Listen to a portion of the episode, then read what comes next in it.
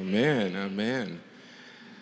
Damos gracias al Señor por esta oportunidad que nos da y a los que nos ven por las redes y, y todos aquellos que hacía mucho que nos veíamos están de regreso. Dios les bendiga.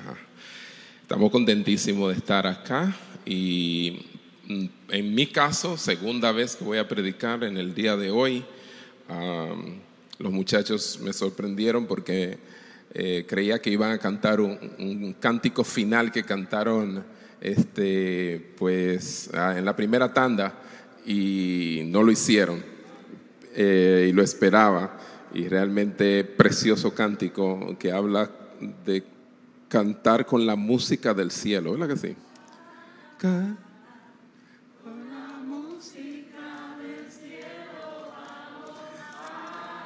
Canten que están saliendo por las redes. Amén.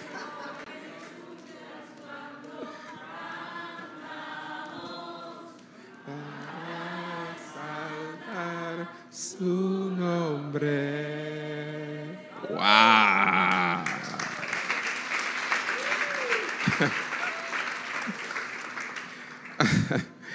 Esta iglesia es como esas iglesias morenas donde todos cantan. Lo, con la única diferencia que ninguno puede cantar como solista, sino en coro siempre. Hermanos, eh, Dios puso una palabra en mi corazón eh, en esta semana y bueno, eh, pensaba que solamente la iba a predicar en la primera tanda, pero esta mañana alrededor de las 7 de la mañana entendí por el Señor que tenía que hacerlo en ambas tandas. ya rápidamente llamé al predicador que le correspondía esta parte y le dije que pues se aguantara, aguantara su mensaje para el próximo domingo quizás o, el otro de arriba, pero el asunto está en que en el día de hoy este, Dios me encomendó esta misión.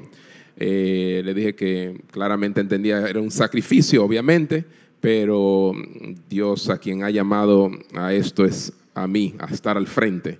¿verdad? Y me corresponde hacer su voluntad y no la mía. Así que eso es lo que tengo en el corazón este, para ustedes. Y todo nace a raíz de unas noticias que estuve escuchando, aparte de, gracias, aparte de, este, pues, una tesis doctoral de una española llamada Isabel Marzabal Manresa gestora procesal y administrativa, um, que hace un par de años en su tesis doctoral concluyó que la probabilidad de un feminicidio es 12 veces más elevada cuando en los medios de comunicación, o sea, las noticias, han aparecido noticias de otros feminicidios en un intervalo inferior a cuatro días y la probabilidad crece aún más a 24 veces mayor cuando estas noticias han aparecido en los 10 días anteriores. Y yo creo que su tesis tiene mucha, mucho de verdad debido a que ustedes no han notado que cuando suceden casos así como que suceden repetitivos en um, asimismo los suicidios, asimismo eh, todo este asunto de las bebidas adulteradas y es como que sacuden a uno de repente una serie de eventos eh, secuenciales, diríamos, que eh, pues parece ser que ella tiene razón. Y ella atribuye esto, y muchos, al llamado efecto imitación. Diga conmigo, efecto imitación lo que en inglés um, se le llama copycat. Copy de copia, cat de gato, copiar gato, no sé cómo, pero así se llama, copycat. Que es el poder de los medios de comunicación para provocar una epidemia de conductas similares. Repito, el poder que tiene la comunicación que sin ser su intención, porque no vamos a decir que quieren eso, pero provocan una epidemia eh, de conductas similares. Obviamente porque el hecho de que el hombre es un pecador, ¿verdad? Y sabemos que por eso la tentación tiene efectividad a raíz de lo que hay en nosotros.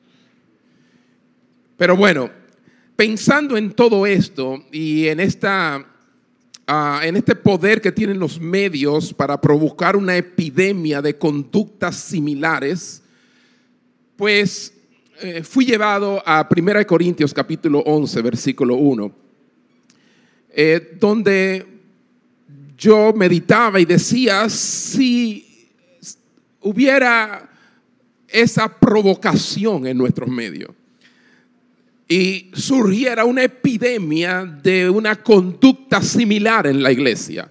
Pero similar a quién? A Cristo. Y pues este efecto de imitación me llevó a meditar y a traer esta palabra de hoy en 1 Corintios 11.1, un versículo muy cortito. Dice, sed imitadores de mí. ¿Quién habla? El apóstol Pablo. A la iglesia de Corinto. Y le dijo, sed imitadores de mí, así como yo de Cristo. Yo quiero que todos juntos lo digamos como ser imitadores de mí, como, como yo de Cristo. Muy bien. Cerremos nuestros ojos, mi hermano, sí. Y vamos a orar y pedir al Señor que hable a nuestras vidas en esta preciosa mañana. Padre, Realmente estamos súper gozosos, Señor, de estar en tu casa y tener esta bella oportunidad de escuchar tu palabra. ¿Te ha placido, oh Señor, escogerme a mí en esta mañana para ser el portador de tu palabra? Quiero hacerlo, Señor, como es digno de ti. Oh Señor, con mucha reverencia, con mucho temor y temblor, y creyendo, Señor, que tu palabra hará aquello para lo cual ahora es enviada. Permite, Señor, que eh, puedan todos aquellos que escuchen tu palabra, sean aquellos que están presenciales aquí en, este, en esta edificación, como aquellos que están en sus casas o en sus trabajos o donde quiera que estén en estos momentos, Señor, o cuando escuchen este mensaje o lo vean, puedan, Señor, poder poner en práctica este principio, el principio de la imitación, en el nombre de Jesús. Todos dicen, ¿cómo? Amén. Amén. Pues bien. El tema del mensaje de hoy es el principio de la imitación. Dígalo conmigo, el principio de la imitación. Y si no sabía que había un principio llamado así, sí, lo hay. Y lo vimos en la ilustración eh, con la cual empecé de una manera negativa. Pero aquí el apóstol Pablo presenta este principio de una manera positiva. Y es que imitar o imitación es sencillamente copiar. Copiar o reproducir algo que ya existe, que está en existencia. Eso es imitar o imitación. Y este vocablo es de origen latino, imitatio. Y está vinculado con el verbo imitar cuando un objeto tiene una imitación es porque de alguna manera es considerado eh, pues mejor que otro. Y por ejemplo, ocurren imitaciones en lo que se refiere a productos. y todos eh, somos testigos de eso y muchos pues hemos caído en eso pensando que estábamos comprando el original y nos damos cuenta de ah, eh, quizás rápidamente, si es un perfume, a los dos o tres eh, minutos, quizás minutos, a veces segundos, nos damos cuenta que no huelemos a nada. Sí. Perfumes, prendas de marca, de zapatos, camisas, carteras, etcétera. Todas estas cosas, de alguna manera u otra, hay compañías que la imitan. Y buscando así que aquel que no tiene los medios pueda adquirirla, eh, hay mayor producción de ella, obviamente, eh, aunque la calidad muchas veces, o yo diría todas las veces, es menor, baja. Pero la apariencia queda ahí y usted queda como que está luciendo como un popi cuando en realidad es un wow, wow, wow. Perdonen hermano, es la influencia de esta generación sobre mi vida, que a veces no lo puedo evitar. ¿Verdad? Serio. Puede ser objeto de imitación, sobre todo si son marcas reconocidas, como por ejemplo Chanel, Adidas, Nike, um, etc. Y todas estas marcas, eh, de alguna manera, eh, hay asuntos que la imitan. Por ejemplo, el iPhone. El iPhone hay muchas eh, otras marcas de teléfono que tratan de imitarlo. Pero bueno, lo importante no es tanto el área del comercio y los productos, ni tampoco esa parte negativa que hablé al principio del feminicidio, porque no voy a hablar de eso, sino las personas. Las personas también pueden ser objeto de imitación por parte de otras. ¿Ok? Y eso es así. Y para esto es que entonces el apóstol Pablo apela en este versículo al principio de imitación, de la imitación. Y es un principio natural, hermano, de toda la humanidad. No hay un ser viviente que no imite. Nos reímos de los monos, pero ellos no, no llevan mucho, realmente. Nosotros todos, de una manera innata, llevamos ese principio dentro, la imitación en el ser humano es considerada una de las primeras herramientas de aprendizaje. Comenzamos observando e imitando. quiera o no lo quiera. Nada más que observe a un bebé y se dará cuenta de esto. Pero a medida que la persona va creciendo, a medida que la persona va desarrollándose, ¿qué sucede? Va adquiriendo su propia personalidad. Pero esta personalidad no es original. Esta personalidad es producto de imitación. Imitación de los padres, imitación de la abuela, imitación de, de fulano, de las amistades del colegio. De, y cuando llega a edad adulta es el resultado de un montón de imitación. Y el carácter y, la forma y los hábitos, todo se forma así, de una manera repetitiva, imitando. Y, pero sí, llega a tener una eh, pues, personalidad única, única, eh, inimitable, porque no podemos imitar a alguien a la perfección, al 100%, pero hay gente que como quiera va a imitarle o a imitar algunas cosas suyas. El asunto está en que de repente sentimos como que no tenemos ya mucha necesidad de imitar. Cuando estábamos más adolescentes, sí, pero a medida que vamos avanzando en la vida, nos volvemos más, entre comillas, originales. Obviamente, hay algunos que se quedan en la adolescencia y todavía siguen imitando. ¿Verdad? Pero bueno, nunca dejamos de imitar, es la realidad.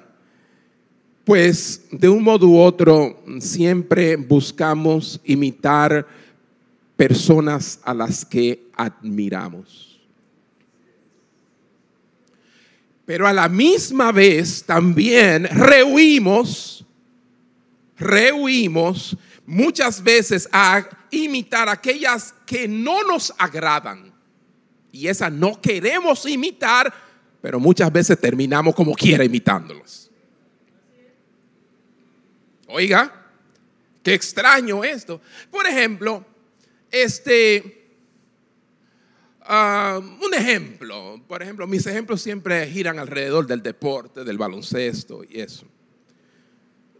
Eh, aquí públicamente yo digo que no es que yo tenga algo personal con él, pero LeBron James no me agrada.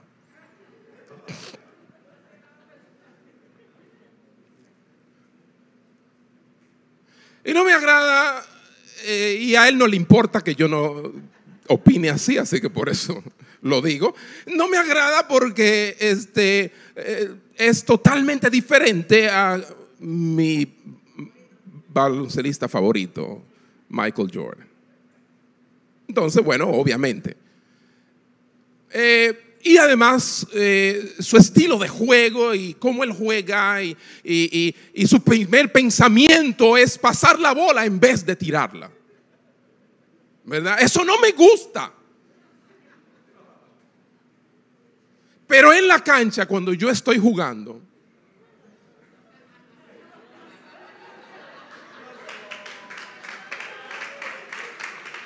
¿a quién es que me parezco?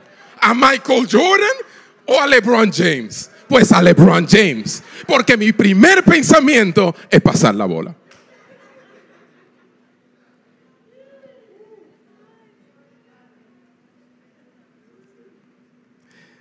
Hermanos, es así, porque la realidad es que uno, consciente o inconscientemente, vive imitando. No hay forma de escaparse de este poder llamado imitación. Este rango de operación de la imitación es tan extenso como la misma naturaleza del hombre. Y sepan que la naturaleza del hombre es amplia. Por ejemplo, podemos rastrear este, este principio de imitación a lo que es la vida corporal. Porque multitudes de actos y de artes, todas ellas son adquiridas por aquellos que copian cuidadosamente los procedimientos de otros. Por ejemplo, yo, yo veo a mi hijo tocar hoy en día eh, la guitarra y, yo puedo ver las influencias que él tuvo y él las conoce, obviamente, pero yo las conozco también. Y, mucha, mucho del arte de musical tiene que ver con cuidadosamente copiar como el otro lo hace. Claro, siempre de una manera u otra le ponemos algo original nuestro, innato que Dios puso allí, pero a fin de cuentas no hay nada nuevo debajo del sol. ¿Me están siguiendo? El principio de la imitación. Y por ejemplo, existen individuos que, de alguna manera le gustan imitar los estilos eh, de alguien en particular, sea eh, en la moda, los el cabello, esto. Hay gente que están atentos al último grito para imitar lo que se está haciendo allá afuera. ¿Cierto?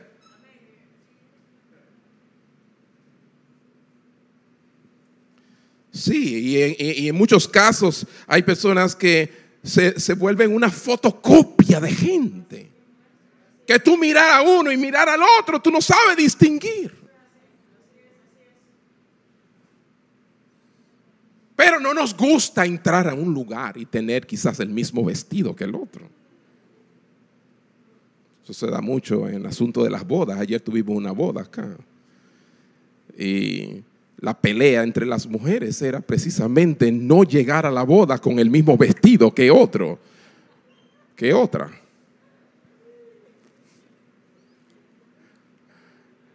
Pero bueno, no solamente podemos trazar este principio de imitación, a través de la vida corporal, pero también la vida mental, diga la vida mental. Y ahí, ahí se complica la cosa un poquito más. Porque es que, que entonces comenzamos a imitar formas de pensamiento. Ay, y a considerar la vida en general e imitar a personas en particular en cuanto a sus juicios morales, lo que ellos determinan. Y la juventud está muy susceptible a eso, a, seguir la corriente de este mundo. eso me habla es de imitar lo que los demás están haciendo.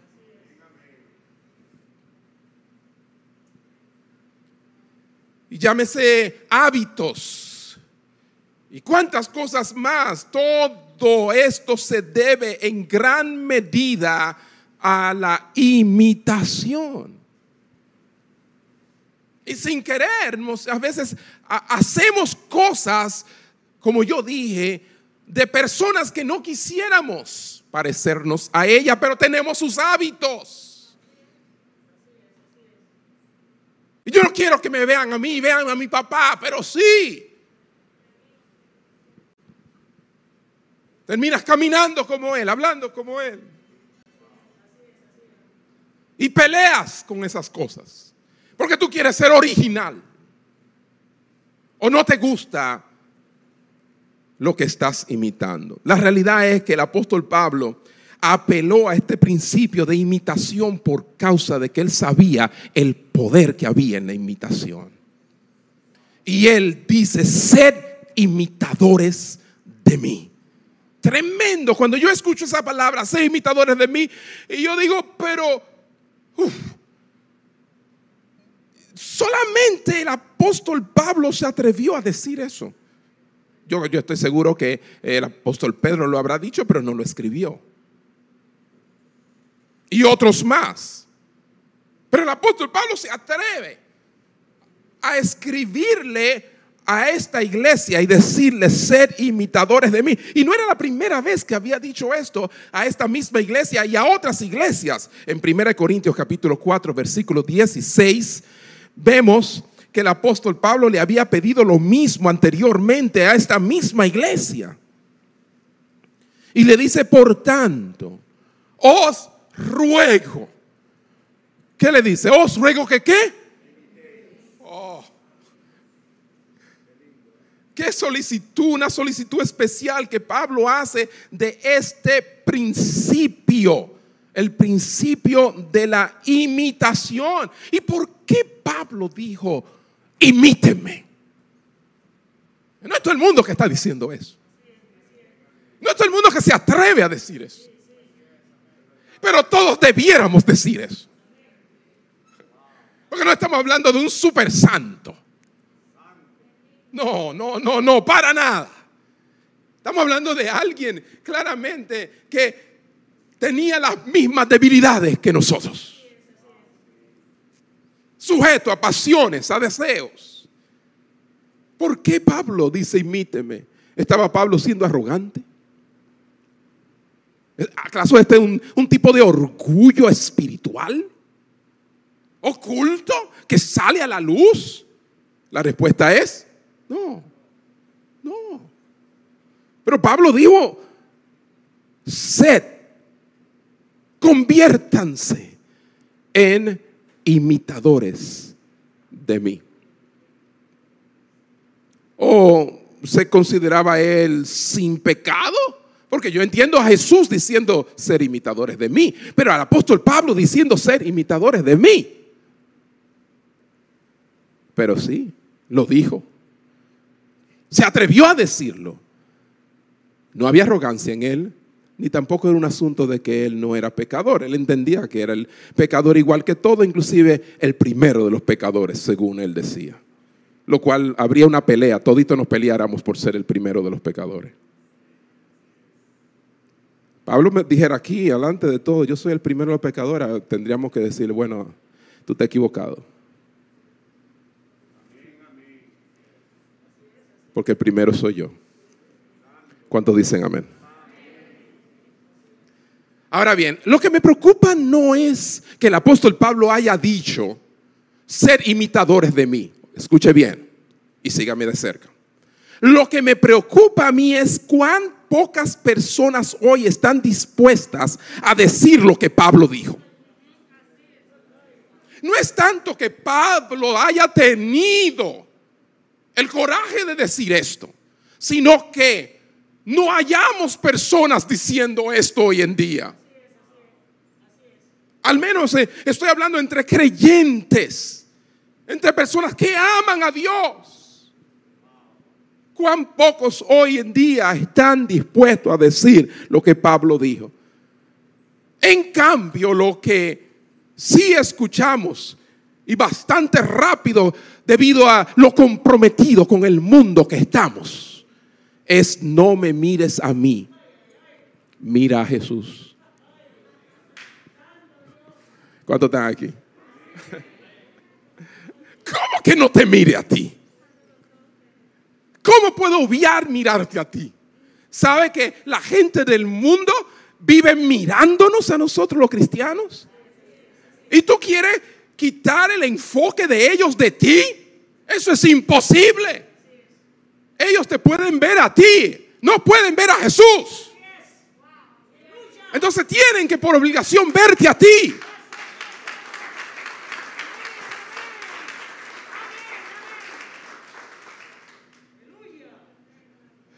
Fíjate, nosotros buscamos con esta frase una excusa para continuar viviendo de una manera diametralmente opuesta a la vida de Jesús.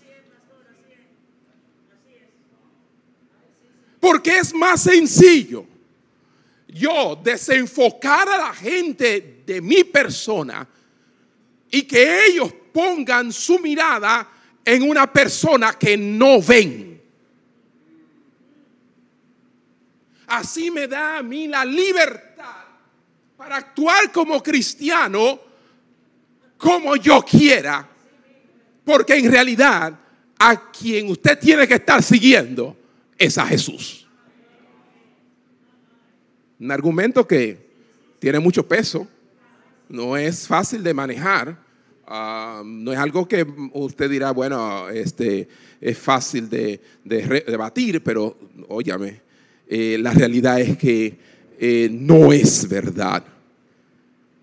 Pues aunque es verdad al final que todos debemos mirar a Jesús, pero todos nosotros debemos ser ejemplos de aquellos que tienen la vista en Jesús. Sí, al final, como dice Hebreos, ¿ah? capítulo 12, pongamos puestos los ojos en Jesús. Es verdad.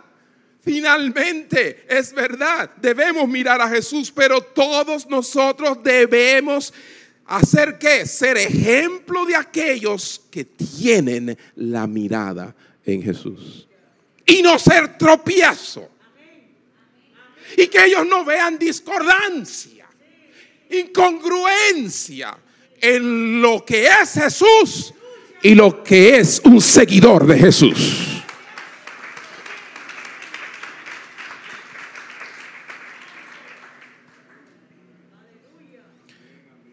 El apóstol Pablo repetidamente habló acerca de esto este principio de imitación y lo hizo también con los filipenses, no solamente con los de Corinto.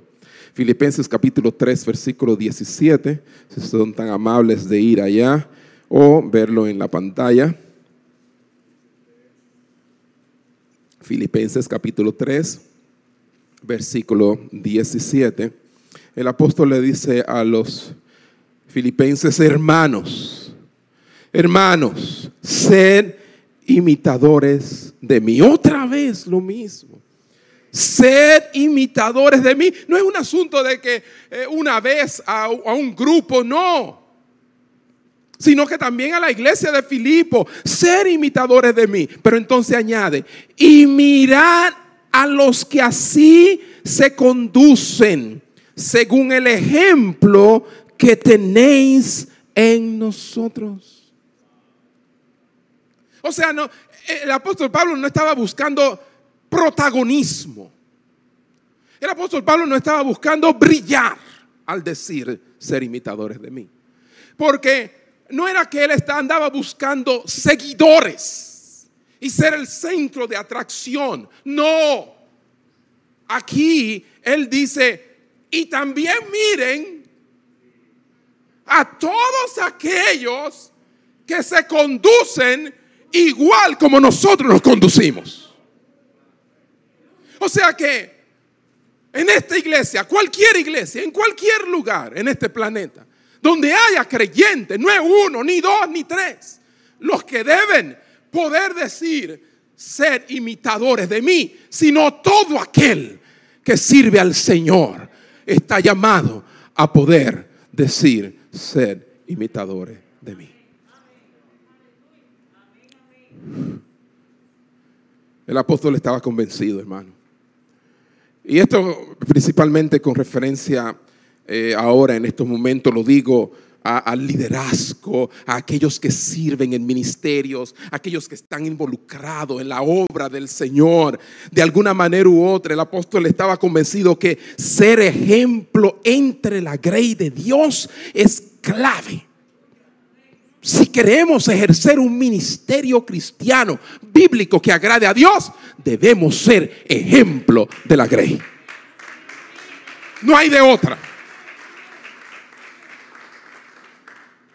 ejemplo de la grey. Y aquí añadimos esa palabra que utilizó el apóstol Pablo en Filipenses 3:17 que leímos, donde dice, según el ejemplo que tenéis en nosotros. Aquí hablamos de ejemplo.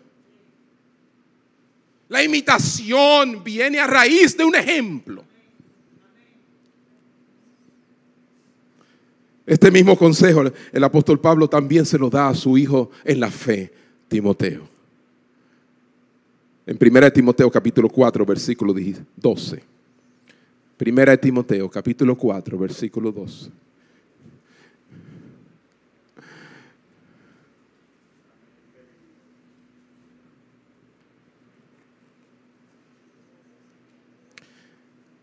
El apóstol Pablo le dice a su hijo Timoteo, ninguno tenga en poco tu juventud. Ninguno tenga en poco tu juventud. Y yo sé que aquí hay jóvenes hoy. Dios te dice que nadie tenga en poco que tú seas joven. Porque es que no importa que seas joven aún siendo joven, tú puedes ser ejemplo para gente mayores que tú. Él está diciendo a este joven que tuvo que pastorear personas mayores que él. Y le dije, no, no, no, no te deje rebajar o como que, o que tú eres menos porque tienes menos edad.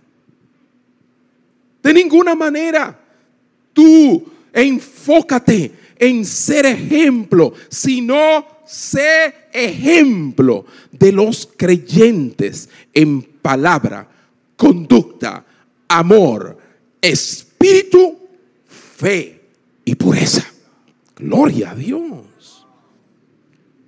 Virtudes, hermano, que si alguien la quiere ver, que la vea en ti.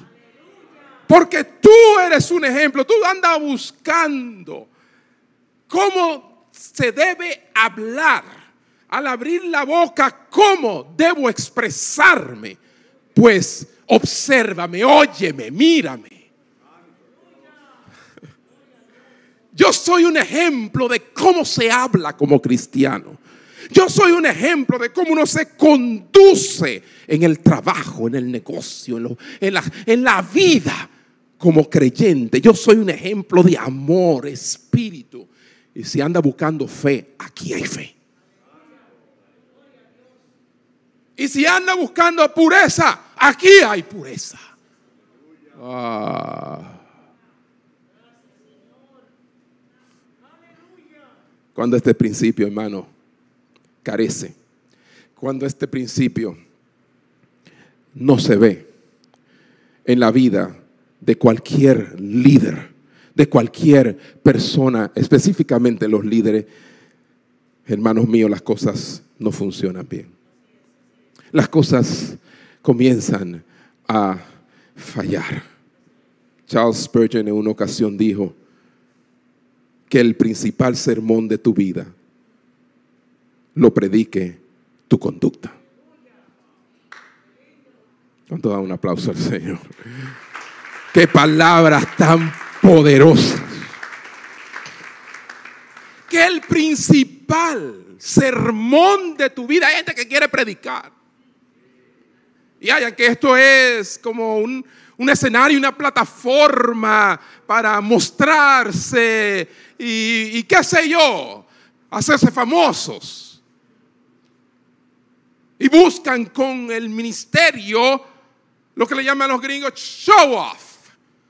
Sí, exhibición, exhibicionismo. Pero realmente lo más difícil no es esto, es vivir esto. Y mantenerse y perseverar hasta el fin. Y muchas veces nosotros nos ocupamos más de la elaboración del sermón que de la conducta que soporta ¿eh? y apoya cada palabra que sale de tu boca. Tus hijos no quieren escucharte más, quieren verte vivirlo más. Tus amigos ya están cansados de que le digas las cosas, ellos quieren ver las cosas.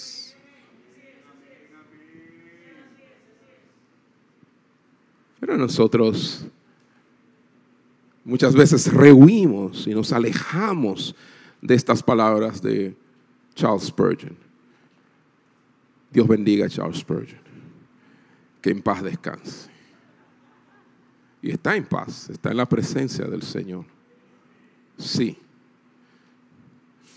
Hermanos, durante toda su vida el apóstol Pablo fue ejemplo en conducta de tal forma que tenía lo que nosotros necesitamos. Nosotros necesitamos autoridad moral para amonestar a los demás.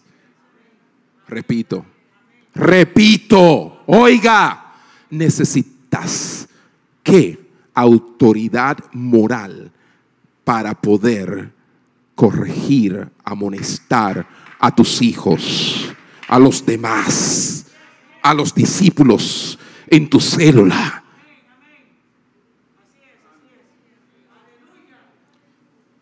Si van conmigo, hermanos, a los Hechos, capítulo 20, versículo 17 al 18, verán que el apóstol Pablo hizo un viaje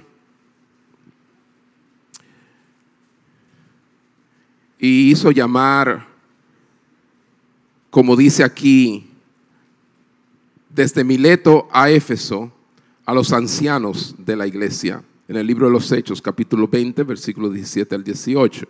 Enviando pues desde Mileto a Éfeso, hizo llamar a los ancianos de la iglesia. Cuando vinieron a él, cuando ellos vinieron a él, él les dijo, vosotros sabéis cómo me he comportado entre vosotros todo el tiempo. Y subraya la palabra todo el tiempo. Subraya la palabra comportado, como me he conducido todo el tiempo.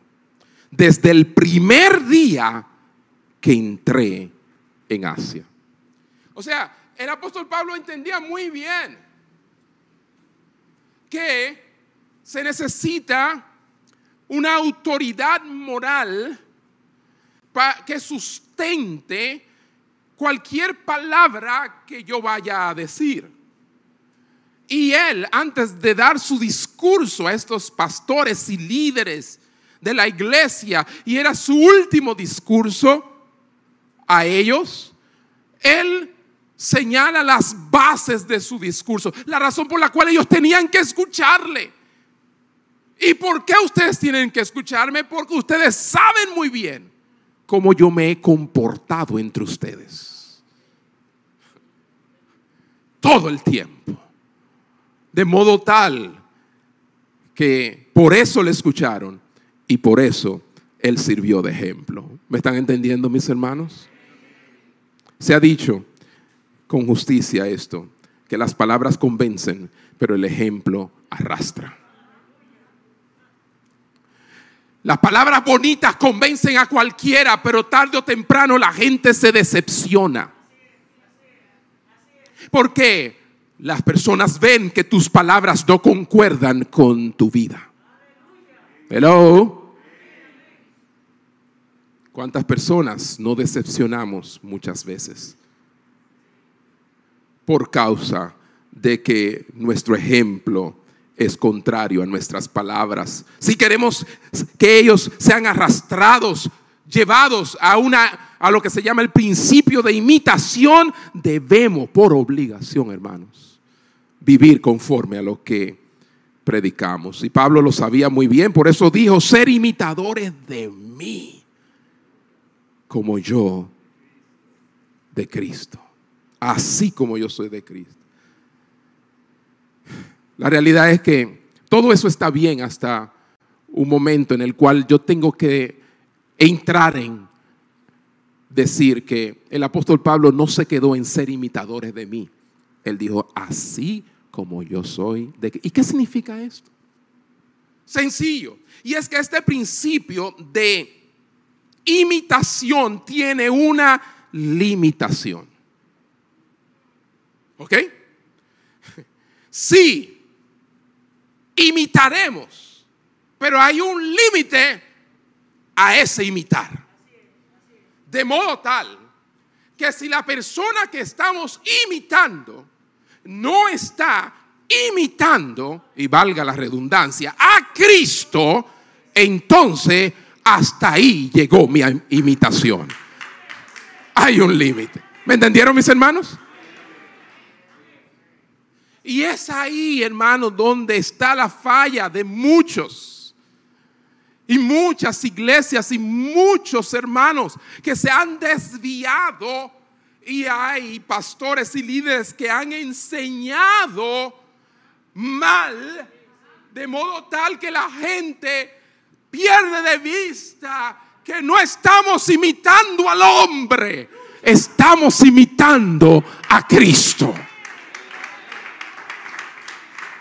¿Pudieron verlo, hermanos? Porque la limitación establecida, este principio de imitación, son esas palabras de esa frase, así como, así como, en comparación a cómo yo imito a Cristo. Imítenme, sí, pero siempre recuerden que esa imitación tiene su límite.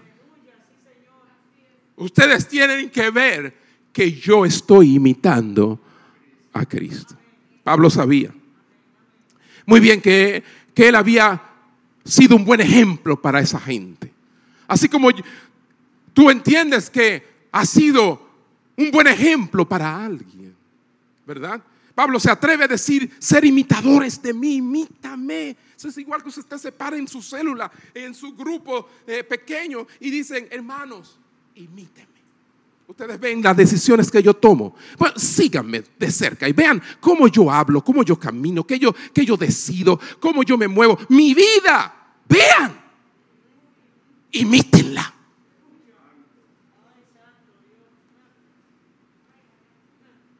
Quisiera saber, o quizás no quisiera saber, qué dirían los hermanos que escuchen algo así.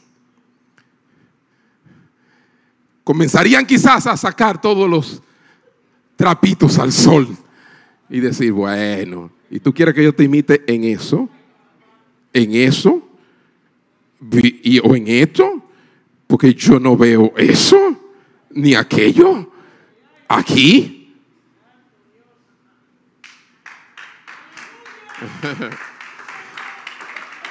Realmente es comprometedor y por eso rehuimos a esa gran responsabilidad que como creyentes tenemos. Pablo sabía que había sido un buen ejemplo, pero al mismo tiempo él también sabía que no era Pablo, no era él quien era un ejemplo digno de imitar. No, quien era un ejemplo digno de imitar era Pablo, el seguidor de Cristo. ¿Usted oyó lo que yo dije? Una cosa es decir, imítenme a mí sin Cristo. Y otra es decir, imíteme así como yo imito a Cristo. De modo tal que a quien usted termina imitando no es a mí, sino a Cristo. ¿Estamos claros? No hay arrogancia ahí. No hay orgullo ahí. Lo que hay es una conciencia de la responsabilidad que tenemos cada uno. Porque hay gente mirándote. Y saben, saben que tú vienes acá a congregarte, saben que tú dices que eres cristiano. Lo saben. Y te observan, te miran. Tu testimonio. Somos cartas abiertas. Cartas leídas.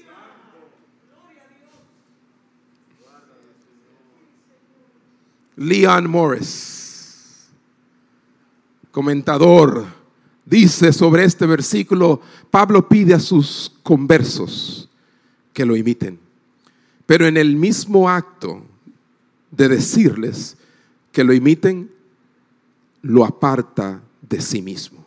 O sea, los atrae y los aleja. Qué paradoja. ¿Ah?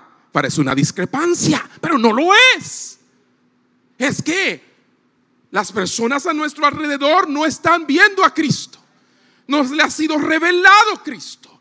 No le han sido abiertos sus ojos a lo glorioso que es nuestro Cristo. ¿Cierto? Entonces, claramente ellos tienen que verlo. ¿Dónde lo van a ver? Lo van a ver en ti, lo van a ver en mí. Y por eso le decimos, imítenme. Pero le añado, como yo imito a Cristo. Esa es la gran limitante y eso establece, mis hermanos, algo interesante. Termina diciendo Leon Morris, la razón por la que deberían imitarlo es que Él imita a Cristo, se basa en eso. Su ejemplo, el ejemplo de Pablo, le señala al Salvador. Y mi pregunta es, ¿nuestro ejemplo señala al Salvador? Les dije que esto establece un límite, una dirección en la forma en que nosotros imitamos a otro. No podemos así andar imitando al otro porque diga que es cristiano, porque diga que es líder, porque diga que es pastor. No es lo que tú digas, es lo que yo vea.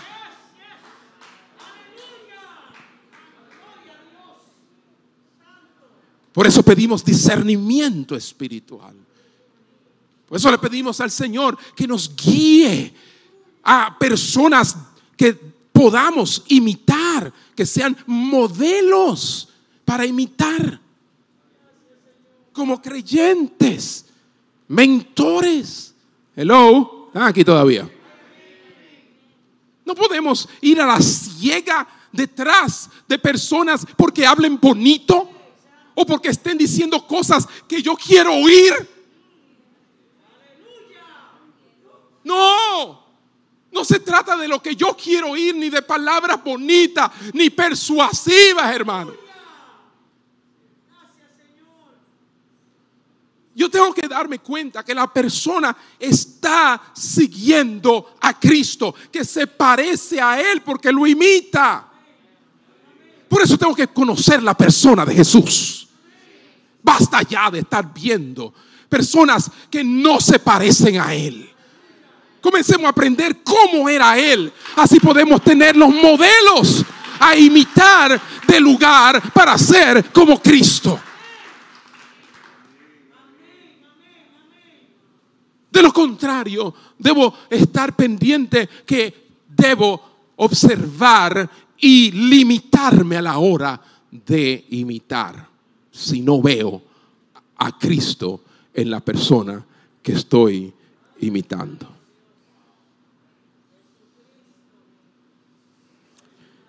Permítame hacer un ejemplo eh, práctico aquí en la plataforma. Edison, ven por acá. Miguel, ven por aquí.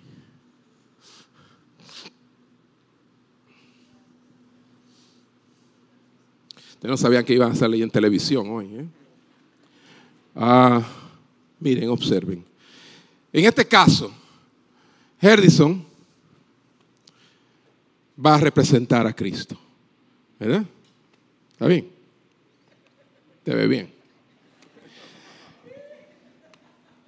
Yo no voy a representar a nadie. Yo soy yo. ¿Ok? El pastor Rami. ¿Y tú? Tampoco vas a representar a nadie. Tú me estás imitando a mí.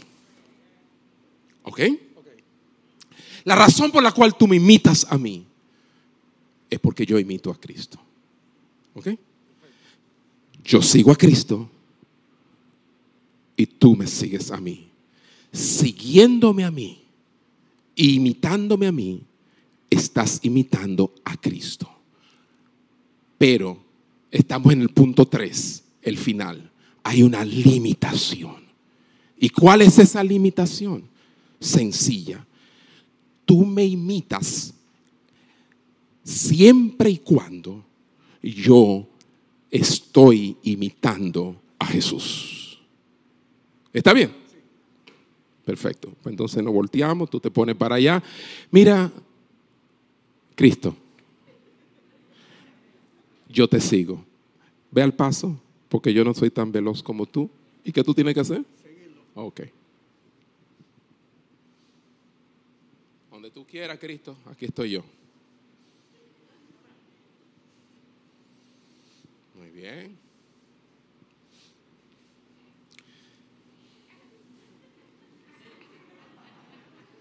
No te me vaya adelante. Ok, ok. Está bien. Ah, tenemos un problema. Ahí, párense, párense. No, no, no, párate ahí mismo. Tenemos un problema. ¿Y cuál es ese problema? Yo dejé de seguirle, pero yo soy el pastor. Él tiene que hacer lo que yo le diga y seguirme a mí como quiera. No, no.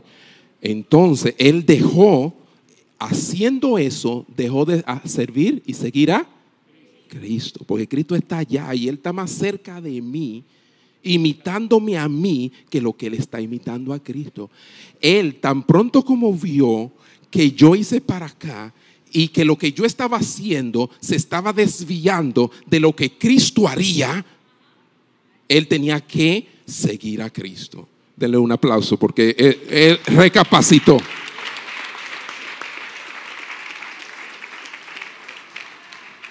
Ok. Entonces, mis hermanos, eso es sencillo, pero esa sencillez la estamos obviando porque no nos damos cuenta que hay una limitación. ¿Cuántos dan un aplauso al Señor? ¿Lo entendieron, verdad? Así que, así como yo de Cristo, esas palabras lleva la idea de que sígueme tanto como me vea seguir a Jesús. ¿Ve? Sígueme tanto como me veas seguir a Jesús. Y Pablo reconoce esto, hermano, entre los cristianos de la iglesia de Tesalónica también, cuando lo vieron imitando su fe. Primera de Tesalonicenses capítulo 1 del 6 al 7. Vayan allá conmigo, por favor.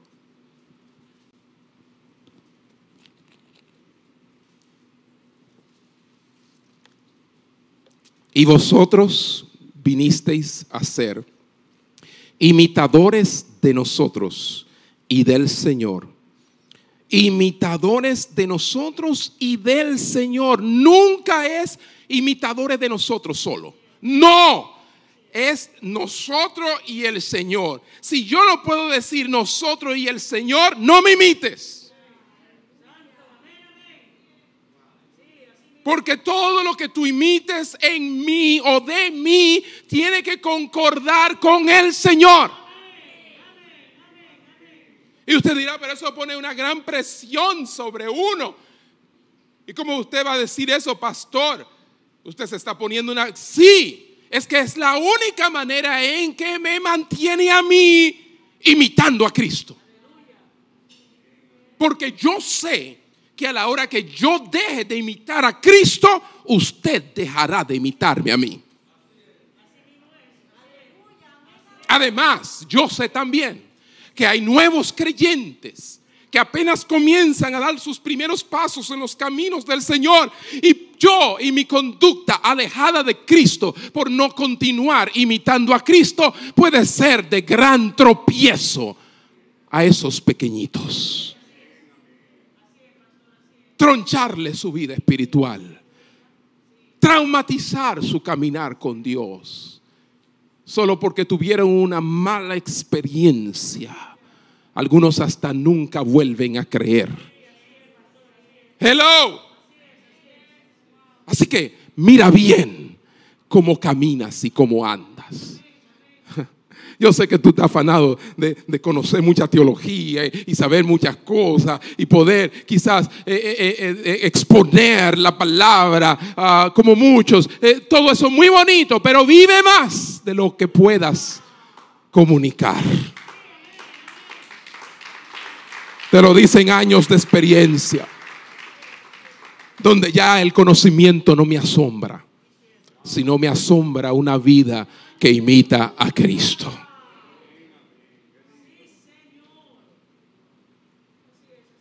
Hermanos míos, observen, dice alguien, cómo viven los cristianos fieles y a la luz de las escrituras, modele su conducta según la de ellos, a la luz de las escrituras. Siempre observa y entonces vea la palabra. Y si el conducir de esa persona es conforme a la palabra, entonces imítalo. Porque imitándolo estarás imitando a Cristo. Damos un aplauso al Dios del cielo.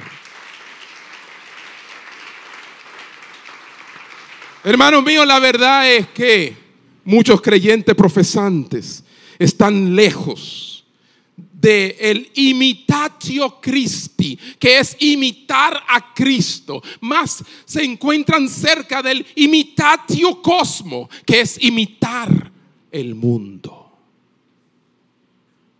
Hoy en día el afán de la gente es estar al último grito.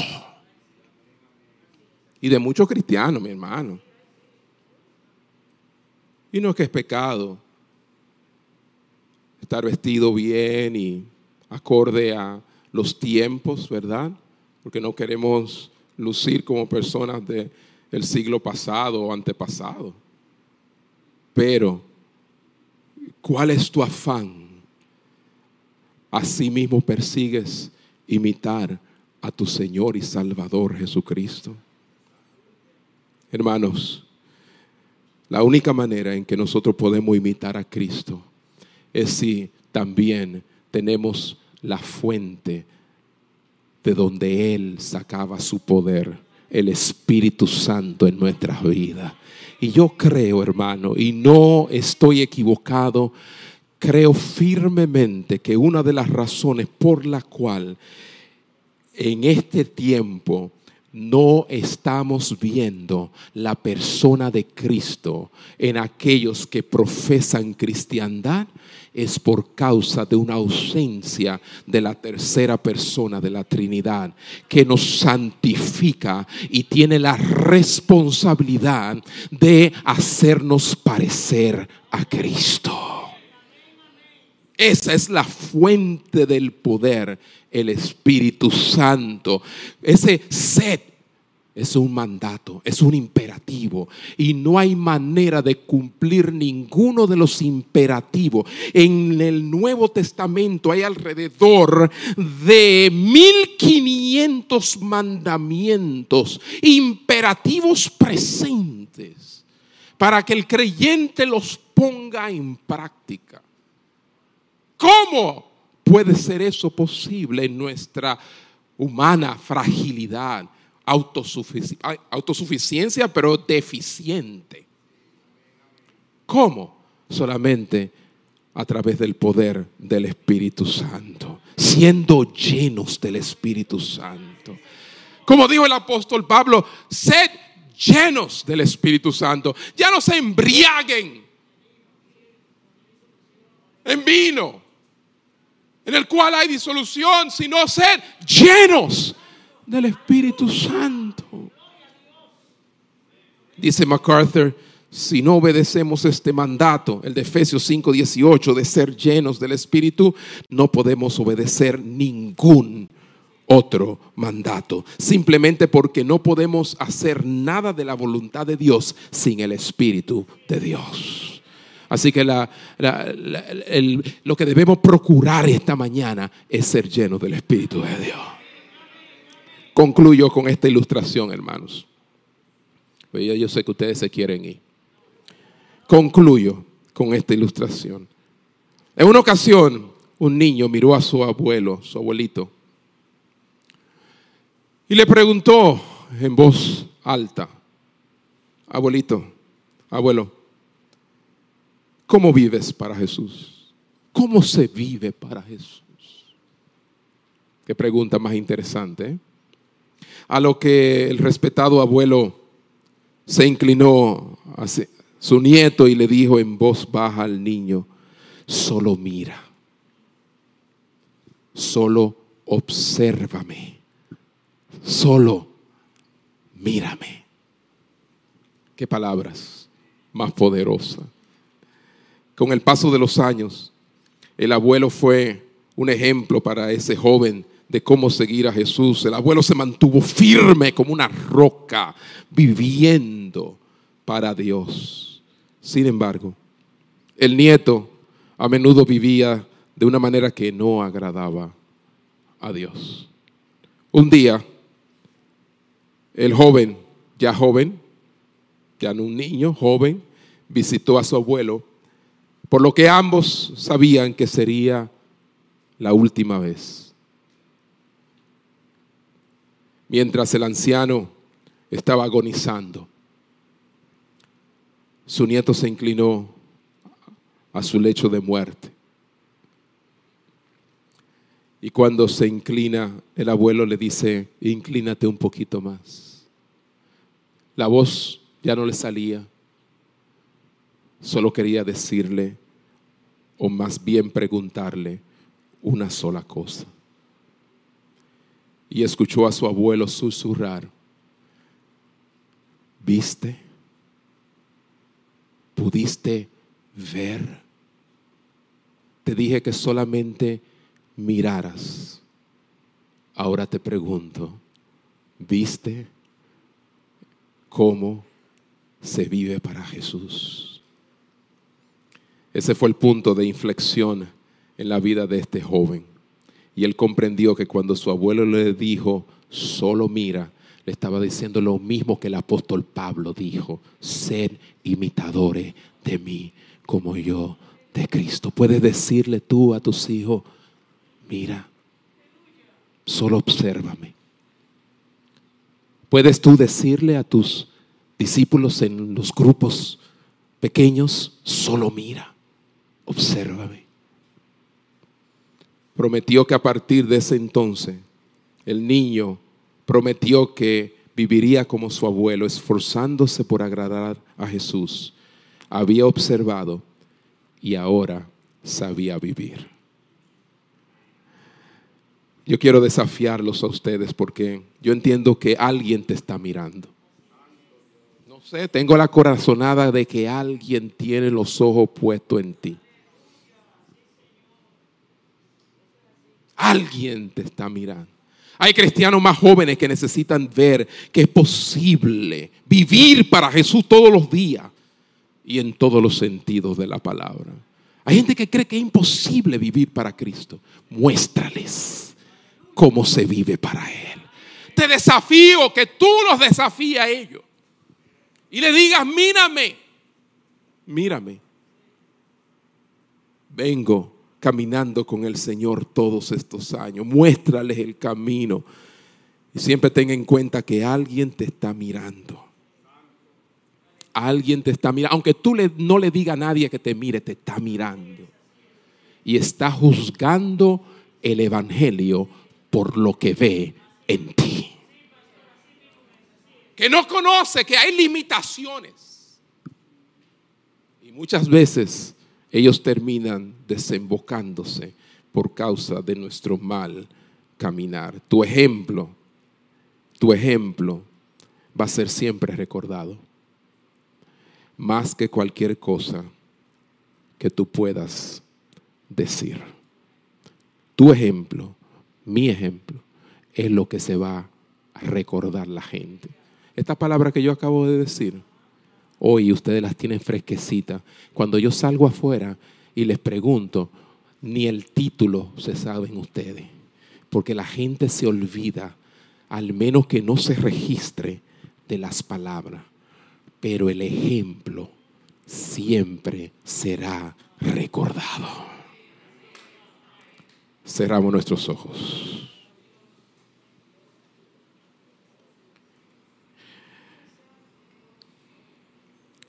Padre, gracias te damos en esta hora por esta bella oportunidad que nos has dado de estar en tu casa y, y poder en estos momentos recibir tu palabra.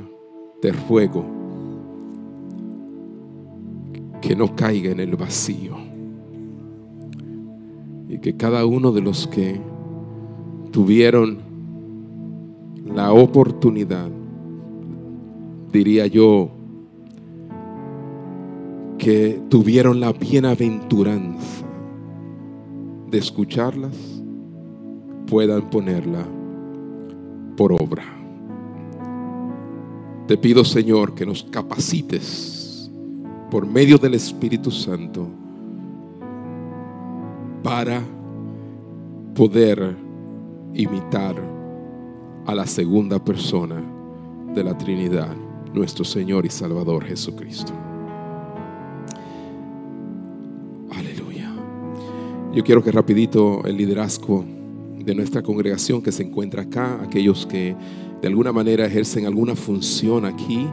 Eh, llámese líderes de célula como maestros, puede ser que eh, sea recepción, puede, eh, no sé en qué usted está involucrado, pero venga aquí adelante, venga aquí adelante, vamos, quiero tenerlos todos acá y poder orar sobre ustedes y pedir al Señor que continúe obrando en sus vidas. Gloria a Dios, gracias. Rapidito, acérquense, acérquense. No creo que se nos vaya a pegar nada. Aleluya. Lo más que se nos puede pegar es lo bueno de Dios. Abran por ahí, por ahí, sí. Aquí hay más espacio. Vengan, vengan, vengan. No te quedes sentado si de alguna manera le pones la mano a algo aquí. Estás involucrado en algún tipo de servicio acá. Amén. Aquellos que ya habían pasado en la mañana no, no tienen que venir, pero aquellos que que no habían venido, aquí están. Amén. ¿Falta alguien? Belince, ven, acércate, acércate. No te quiero de lejos, ven. Ven, ven. Gloria a Dios. Ponte por ahí, ponte por ahí. Cerquita. Sí, sí. Mi, mi haitiano favorito. Amén, amén, amén. Amén, amén. Padre, en el nombre de Jesús. Todos los que están acá, Señor Genuinamente, Padre, decimos como Pedro, tú sabes que te amo, Señor. A veces, como Pedro, te fallo. Señor, no es mi intención. No es lo que yo quisiera. A veces soy débil. Digo lo que no tengo que decir. Hago lo que no tengo que hacer.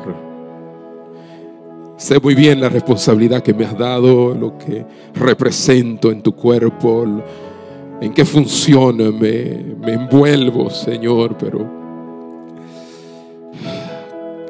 lléname con tu Espíritu Santo. La vida de Jesús repose sobre mí. Ah, en el nombre de Jesús. En el nombre de Jesús. Aleluya, aleluya, aleluya. Aleluya, aleluya, Padre, en el nombre de Jesús. Oh, te doy gracias, Señor, gracias. Porque hasta aquí nos ha ayudado, Jehová.